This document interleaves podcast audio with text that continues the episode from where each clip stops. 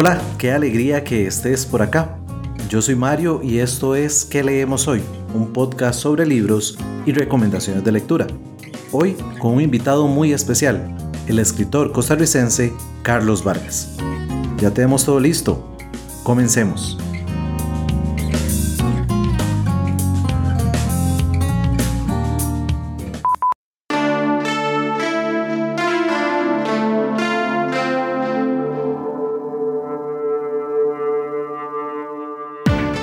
Viste en el título de este episodio, hoy no me encuentro solo, tengo la grata compañía del escritor costarricense Carlos Vargas. Así que juntos vamos a conversar un poquito sobre él y sobre su obra. Hola Carlos, ¿cómo estás? Hola Mario, eh, muy bien. Y vos, muchas gracias principalmente por la, por la invitación. La verdad es que el, honor y, la gratitud es totalmente mía. Pues yo aquí muy bien, agradecido con vos de regalarme este ratito para que podamos conversar. Siempre para mí es un gusto poder conversar con escritores y más aún cuando son escritores costarricenses. Entonces, hoy la idea es que quienes escuchan que leemos hoy puedan conocerte un poquitito más. Y si te parece, Carlos, vamos de una vez al grano. Empezá contándonos quién es Carlos Vargas. Muchas gracias. Este, ¿Quién es Carlos Vargas? Bueno, es, una persona de múltiples facetas, de múltiples etapas. Y eh, yo me considero alguien que eh, siempre ha traído consigo a su niño interno y todas las, eh, todas las bonitas experiencias que experimentó o que experimenté en mis primeros años. Y siento que esa es la razón por la que yo escribo. O sea, mi principal motivo de inspiración es eh, mi niño interno, o sea, todo lo que yo sentía cuando era niño. De hecho, yo cuando jugaba o cuando, cuando yo tenía 8, 9 años, etcétera, yo lo que jugaba era inventarme historias con héroes, con villanos y toda la, toda la cosa. Y eso y siempre lo he cargado conmigo hasta que eventualmente lo logré plasmar en, en un libro. ¿Y quién es Carlos Vargas? Bueno, es alguien que, que busca ser siempre muy productivo, eh, muy disciplinado, eh, a pesar de que a la gente como que eh, a veces le frustra que yo sea tan, disciplinado. Y yo lo que busco siempre es, dejar belleza en, el mundo, en el universo. O sea, eso me define a mí como artista. Yo siempre intento hacer todo de la mejor forma, sea eso lo que sea, o dejar un bien en, en donde sea que yo vaya. Y yo me considero un soñador realmente. Y por otra parte también me considero como alguien muy luchador, alguien que, siempre está constantemente en crecimiento y, en, en, evolución. Eso, así me consideraría yo como, como persona.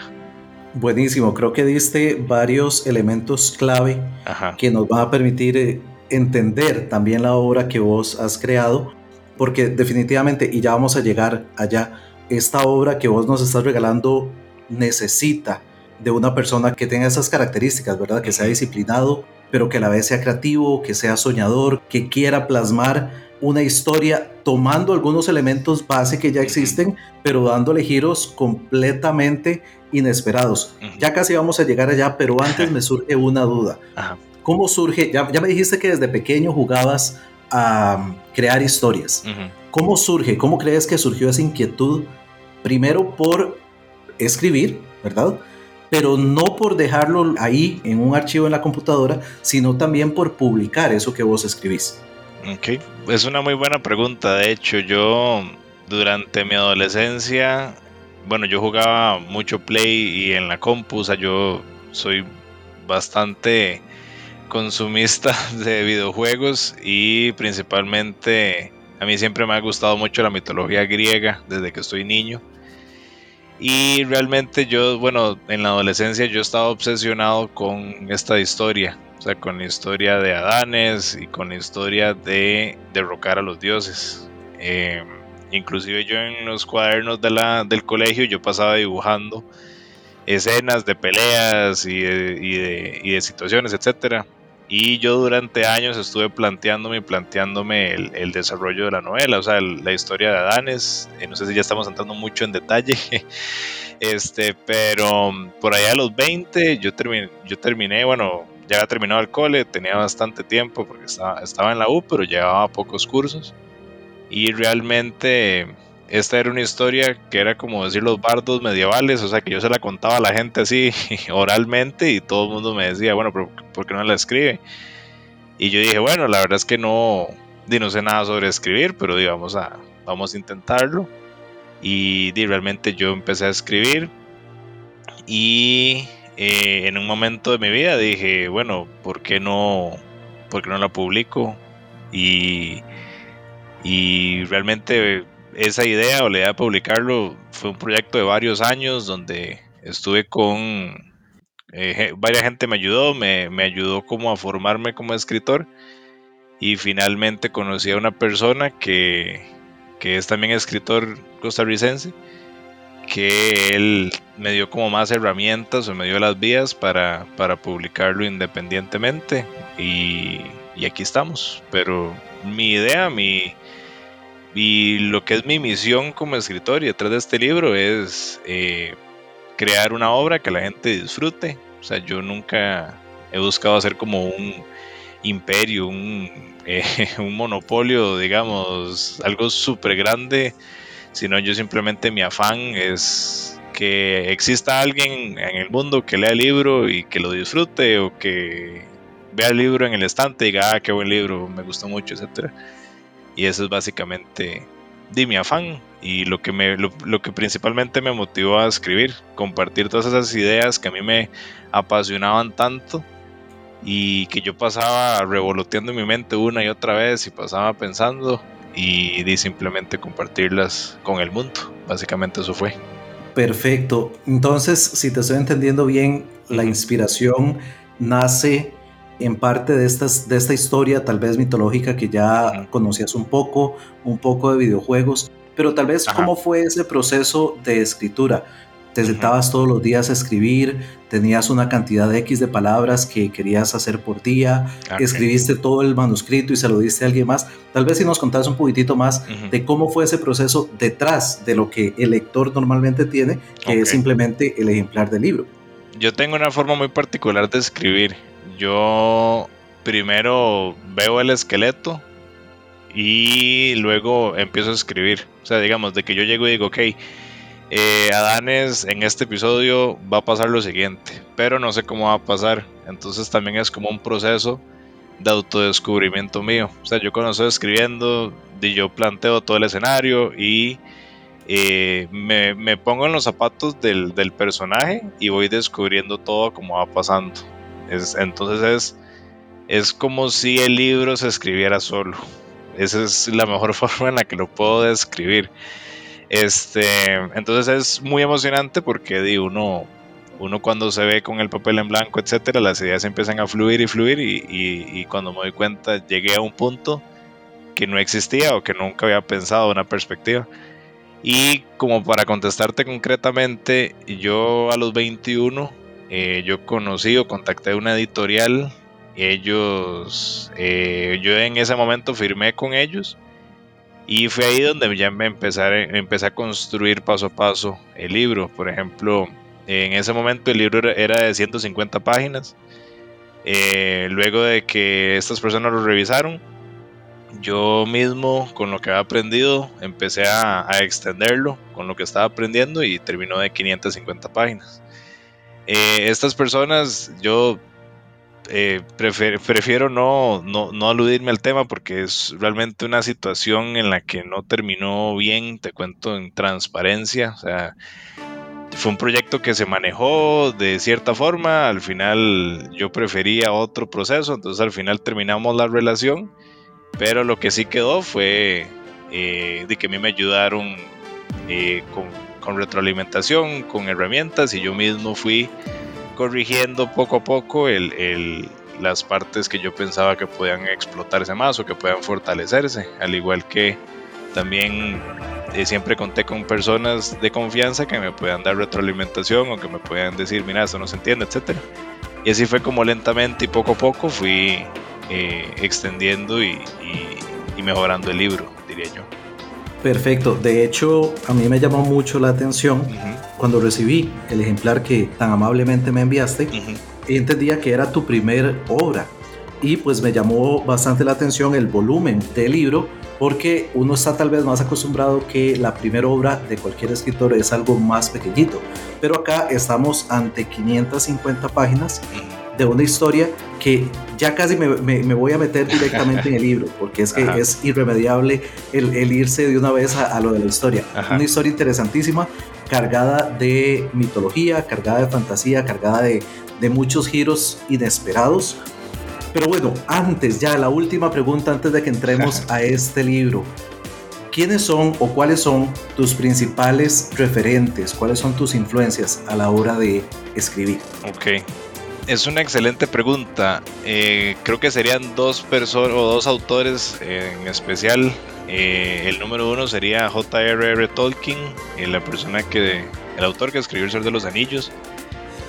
yo crecí con eso, o sea, con esa fantasía y, siempre lo he admirado mucho por esa, por cómo él forjó un mundo tan vivo, tan, tan, tan único que desencadenó muchos otros mundos. Entonces ese lado de la fantasía siempre me ha, eh, me ha llenado mucho. Yo antes de escribir el libro, yo también leí los libros de canción de Hielo y Fuego de George R. R. Martin, que básicamente son los libros que desarrollaron Game of Thrones, la serie de HBO. Eh, yo me leí los libros, son extremadamente extensos y detallados, lo cual también me, me inspiró a mí a hacer un libro igual de detallado. Y, o no, al menos no igual, porque ese sí, es muchísimo más detallado, pero sí como por esa misma línea. Y también siempre me inspiró muchísimo Miguel de Cervantes. Eh, principalmente tiene una frase de que aquel que con otro se compara no es tan osado como el que se compara con sí mismo. Eso es una filosofía que yo cargo dentro de mí mismo, o sea que yo realmente nunca quise competir con nadie, simplemente quise competir contra mí mismo. Entonces esas tres líneas se, for, se juntaron para darme mi identidad como, como, como autor y lo que, busco, lo que busco es crear emociones fuertes, o sea, que la gente sienta lo que, lo que está viviendo el personaje y, y, y básicamente es eso. Qué interesante porque Tal vez el primero de los referentes me lo esperaba. Creo que es imposible en este momento escribir algo de fantasía sin tener, ¿verdad?, ese influjo de Tolkien o esa sombra de Tolkien al lado. Con Martin me lo puedo esperar también, pero sinceramente no esperaba a Cervantes. Y ahora que lo decís, siento que hace todo el sentido en el texto que vos escribiste porque creo que se pueden entender pizcas de esa influencia de Cervantes en lo que vos escribiste. Qué interesante. Y pues no, de hecho, siento que el mundo que vos también estás construyendo no le envidia absolutamente nada ni, ni a Westeros ni a la Tierra Media, porque lograste de una forma muy interesante contarnos muchas perspectivas, muchos personajes, muchas motivaciones diferentes y que son individualizables, ¿verdad? Esto para mí siempre es importante. En cada momento cuando uno lee, sabe de quién se está, quién nos está contando la historia y cuáles son sus motivaciones. Pero no nos vayamos más por las ramas y entremos entonces en la obra. Hemos estado hablando de la caída de los inmortales, que entiendo, este es el título de la serie como tal, ya, ya me dirás. Y este primer libro como tal se llama La Legión Maldita. Correcto. Vamos a ver, eh, si vos me permitís, voy a leer la contraportada, lo que normalmente llamamos contraportada, la cubierta trasera, claro. que nos da una idea de qué se va a tratar este libro.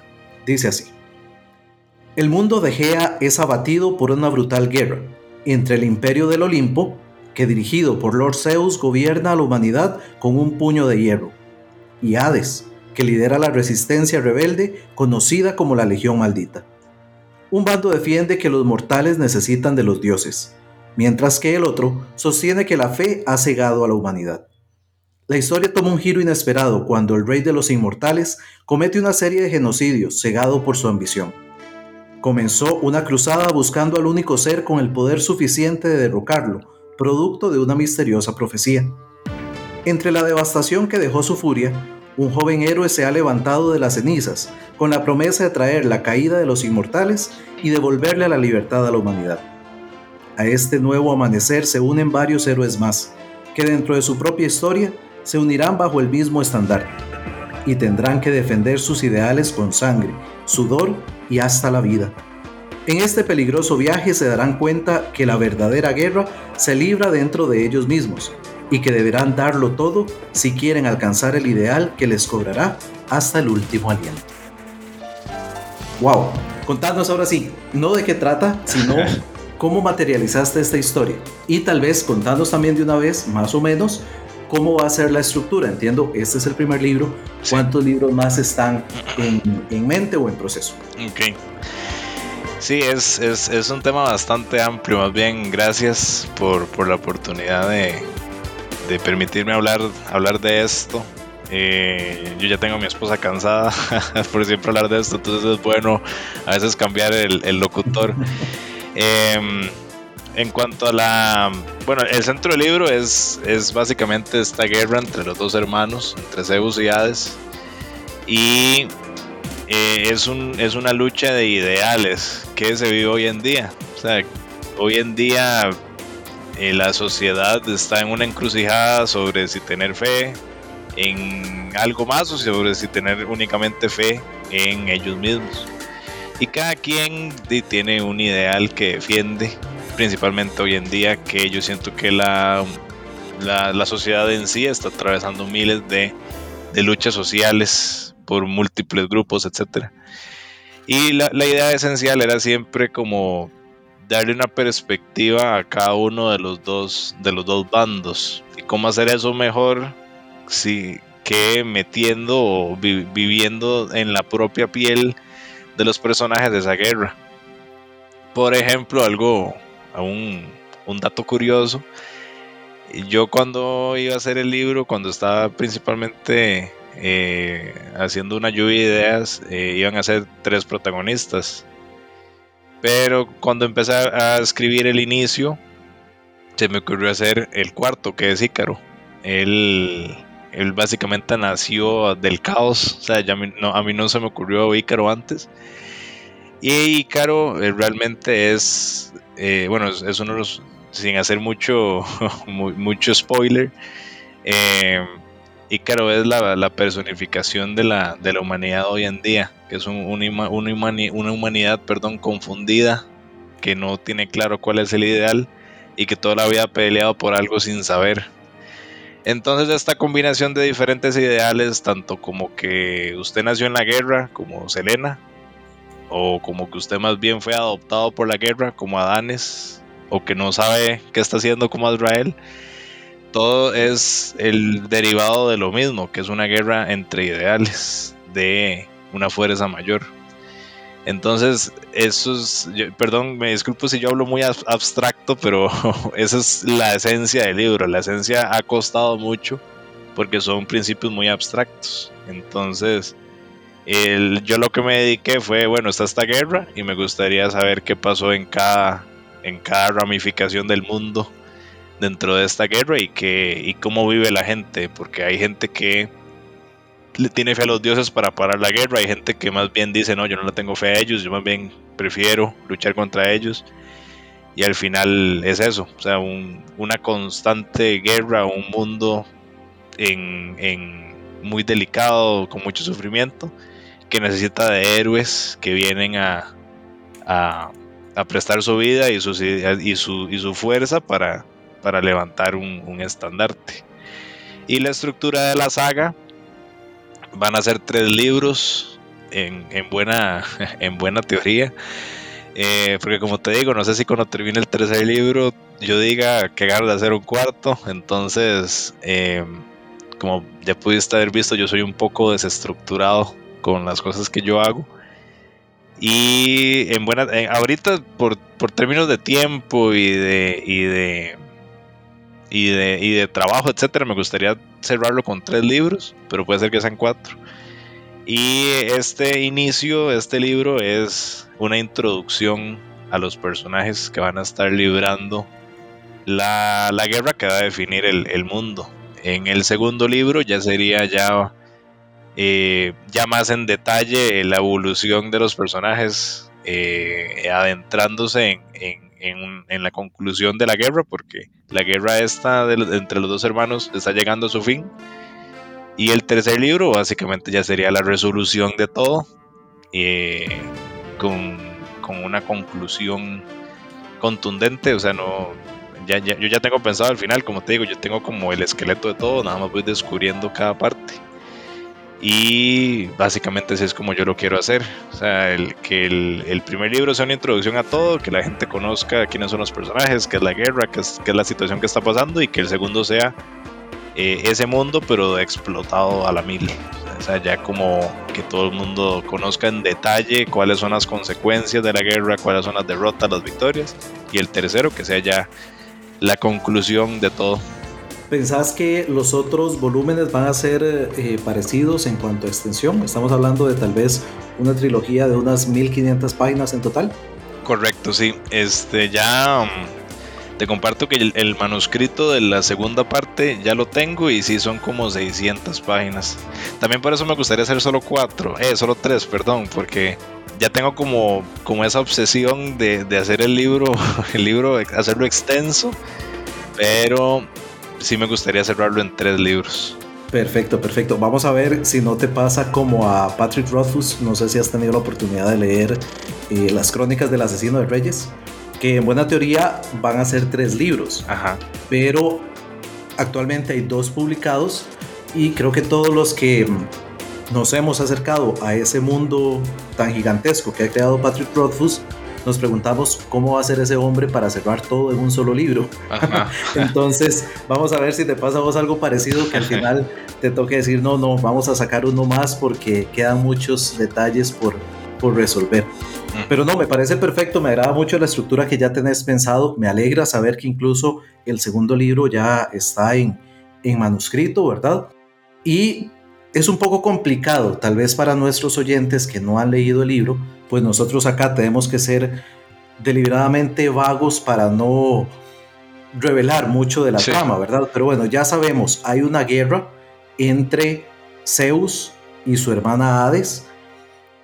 Y tenemos cuatro protagonistas. Vamos a también aclarar tal vez esto. Es una novela coral. Cada capítulo nos cuenta una perspectiva diferente y lo que, me, lo que me encanta, Carlos, es que a pesar de que con esa ambientación que estamos dando, uno podría pensar que es algo completamente fantasioso, completamente irreal, pero al final lograste crear una novela muy humana, con dramas muy humanos, y que refleja perfectamente eso que vos decías, que es un reflejo al final de cuentas de la sociedad en la que estamos viviendo.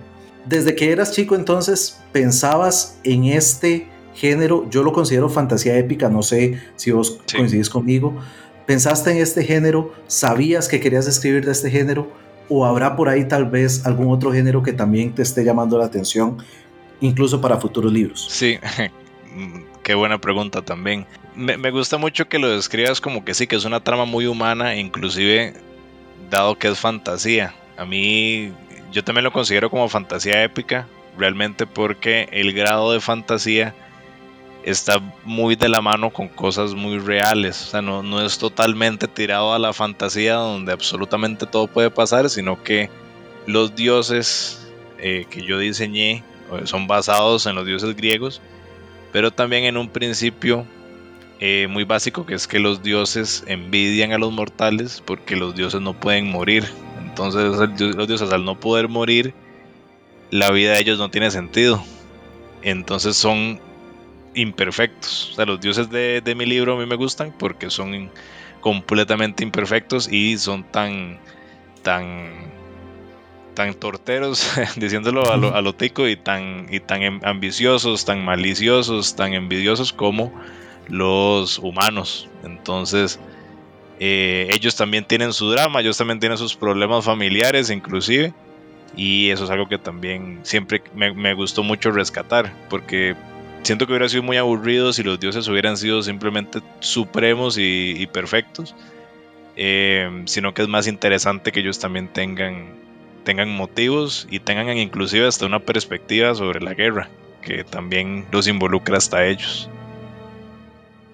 Qué interesante. Y algo importante es que son dioses, pero son susceptibles de sufrir y de sufrir daño, ¿verdad? Entonces esto le da una perspectiva totalmente diferente a una guerra, porque si nos ponemos a pensar, combatir contra un dios o un panteón de dioses todopoderosos que son incapaces de sufrir, pues sería una guerra perdida y sin sentido. Sí. Pero acá es posible llegar a dañar a los dioses.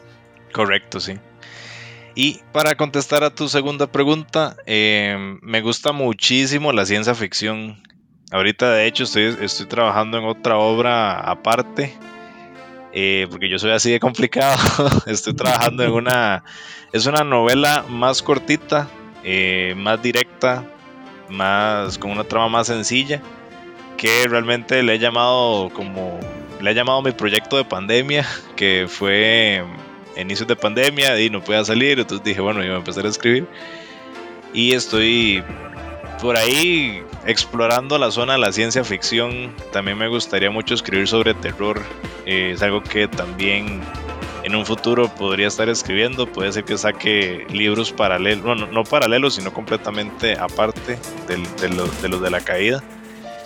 Pero sí, me gusta muchísimo la ciencia ficción, el terror y y la fantasía épica también, como decís. Interesante, coincidimos bastante en cuanto a, gustos tal vez en géneros literarios. Sí. A mí me encanta el terror, me encanta también la ciencia ficción y fantasía, aunque últimamente lo he dejado un poco de lado, también siempre me ha, me ha, gustado bastante. ¿Quién crees, Carlos, que es el o qué tipo de lector podría estar interesado en esta obra La Legión Maldita? Porque, vamos a ver, yo identifico, sí, mitología, identifico fantasía, identifico drama humano, identifico emociones, pero también mucha, mucha acción. Entonces, ¿cuál será ese eh, lector o lectores? ¿Qué tipo de lectores estás queriendo llegarle con esta obra tuya? Yo pensaría en eh, lectores que les guste eh, explorar y meterse de lleno en un mundo de fantasía lleno de peligros. O sea, porque Gea, que es el, mundo de mi libro, es un mundo eh, muy bello, pero a la vez sumamente escalofriante. Y la, idea del mundo es que es un, es un mundo en el que a mí me gustaría vivir, pero no tanto, porque podría morir en cualquier momento, está lleno de peligros.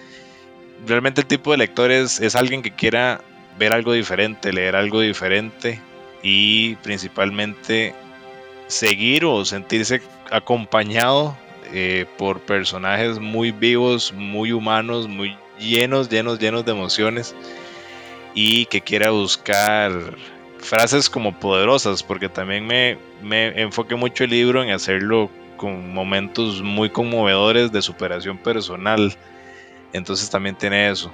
O sea, el, en, definitiva, haciéndolo un poco más simple, yo pensaría que la persona que le gustaría este libro es alguien que, le guste la mitología y que le guste ver versiones diferentes de la mitología y ver eh, formas diferentes de, de escribir fantasía épica.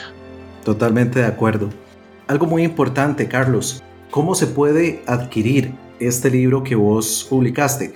Y te hago la pregunta en dos vertientes. ¿Cómo se puede adquirir acá en Costa Rica? Ajá pero también cómo se puede adquirir fuera del país, porque, bueno, tenemos la dicha de que este episodio lo están escuchando desde bastantes lugares diferentes, bastantes países diferentes, entonces si alguien que no vive en Costa Rica quiere conseguir tu libro, ¿cómo puede hacer? Claro, en Costa Rica el libro lo pueden encontrar en la librería Lehman, en, todas las sucursales. Eh, yo realmente, ese es mi, mi principal socio comercial. Eh, como te digo, yo ahorita de momento estoy como en un bajo perfil comercial, pero se puede conseguir. Em, y, e internacionalmente la principal forma es digital. Prontamente todavía no, todavía no, no, no, lo he publicado en Kindle, en el dispositivo de Amazon. Pero pronto ya, ya va a salir, estoy trabajando en eso. Em, estoy trabajando en crear el formato, etcétera, para montarlo en Kindle y ya a partir de ahí ya lo van a poder conseguir internacionalmente. También lo pueden comprar en amazon.com. Eh, como cualquier otro ítem, sale como la caída de los inmortales y es cuestión de que pongan el libro en, en, en la dirección que necesiten y el libro les va a llegar. Perfecto, entonces a través de Amazon es posible conseguir la edición impresa, es así. Sí, la, eh, sí eh, la, la, impresa y pronto van a poder conseguir la digital también. ¿Y para conseguir la edición digital en ese momento hay alguna posibilidad? No, todavía no, estoy en, llamémosle que en un mes ya, ya va a poder estar en la plataforma. Yo igual en mis redes sociales, yo lo voy a estar publicando para todos los interesados. Perfecto. Y digamos que alguien quiere, en Kindle, al menos en Amazon, está esta posibilidad de darle un vistazo a las primeras páginas del libro como para hacerse una idea de qué se va a encontrar dentro. Ajá. Si alguien quisiera tener un acercamiento a lo que vos escribís, antes de decidirse a, darle una oportunidad a la caída de los inmortales, ¿hay alguna forma? Sí, el, el, libro de Amazon me parece que trae varias paginillas eh, que son las del puro, puro comienzo, nada más para que se den una idea de, de cómo es el tipo de narración, el tipo de detalle, etcétera, que se describen eh, conforme van avanzando en la obra. Perfecto. Eh, entonces, en las notas de este episodio, que están en www.queleemoshoy.com slash especial 19, voy a dejar enlaces, en este caso a Amazon, para que si estás interesado puedas también darte una idea de cómo está narrado este libro, La Legión Maldita.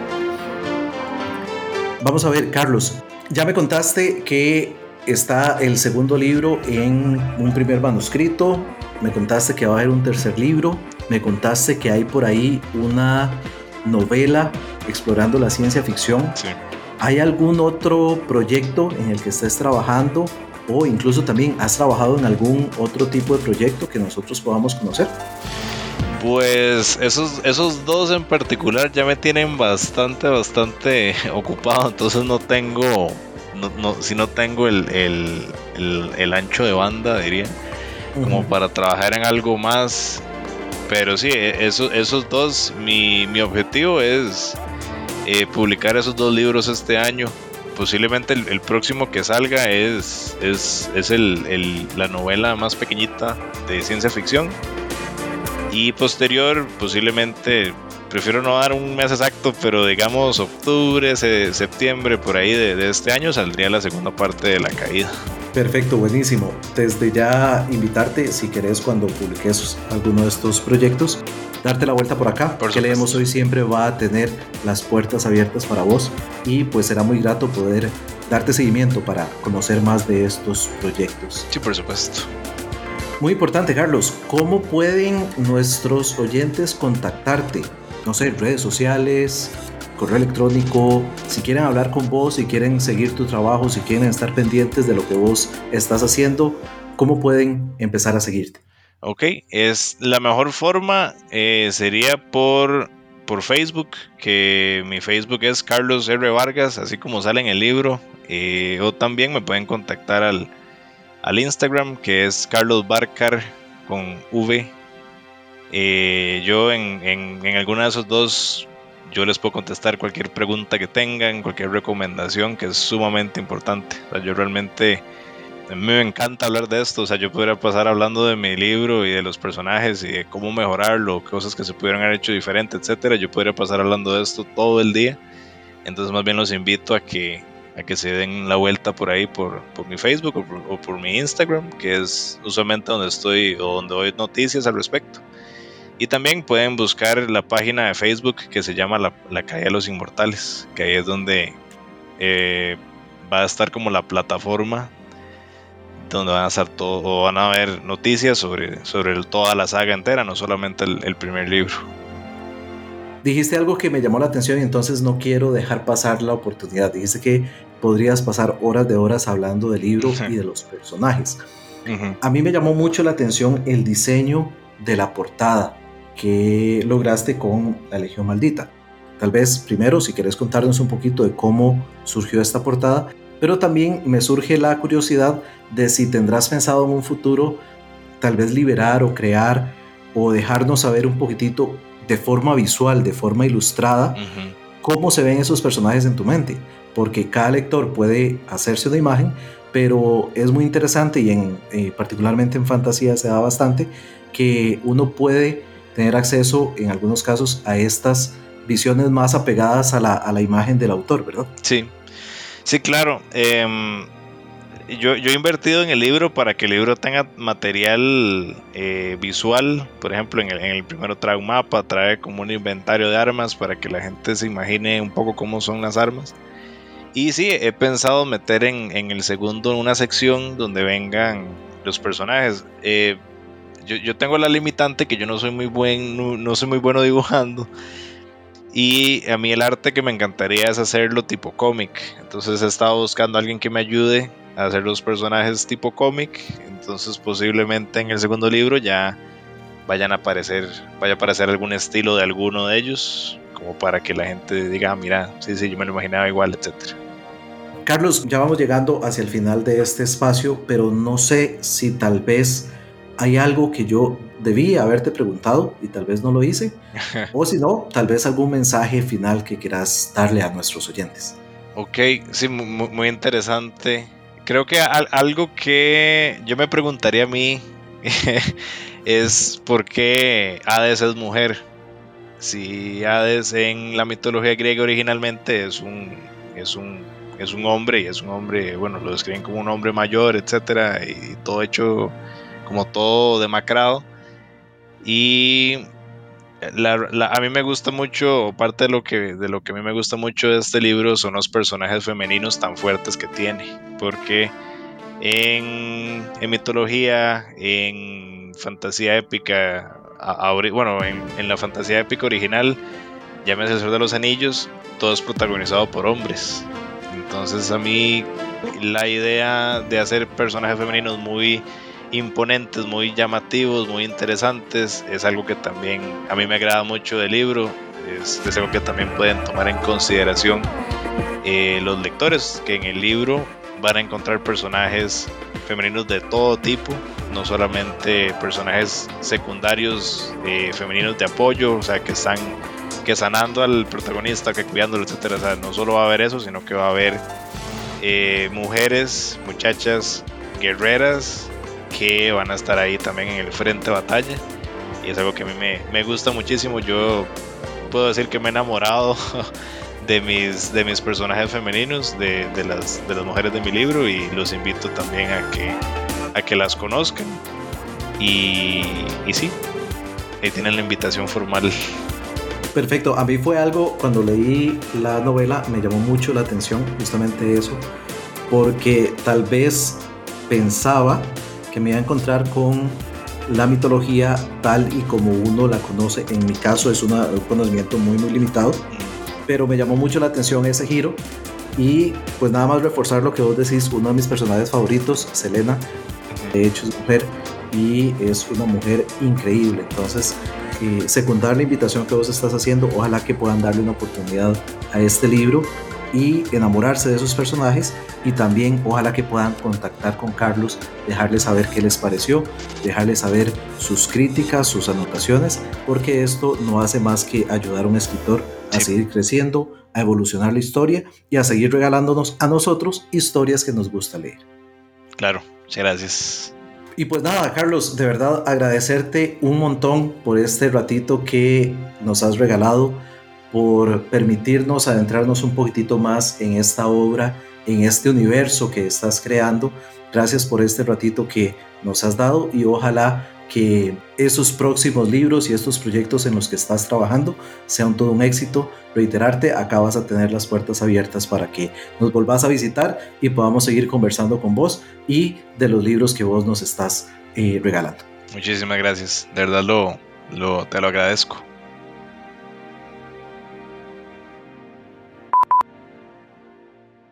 Con esto entonces vamos llegando al final. Que leemos hoy es producido por quien les habla, Mario Chacón. La música de este episodio, así como el opening y ending, es gracias a Jason Shaw de Audionarics. Recordad, las notas de este episodio están en www.queleemoshoy.com slash especial 19. No me voy sin antes recordarte que ¿Qué leemos hoy? es ahora también un boletín mes a mes y completamente gratis, llegará hasta tu buzón con novedades, recomendaciones, microrelatos, poesía y más. No solo de mi parte, también de algunos escritores y columnistas invitados. ¿Qué tienes que hacer? Muy fácil, ir a www.queleemoshoy.com y suscribirte. Con solo eso vas a recibir el próximo número. Por último, si este episodio te ha gustado, compartilo en redes sociales, compartilo con tus amigos y familiares. Y si te es posible, invítame a un café en www.coffee.com barra inclinada que leemos hoy. Ahora sí, llegamos al final de este episodio. Gracias por llegar hasta acá. Yo me despido, como siempre lo hago, deseando que tengas una muy provechosa lectura. Bye bye.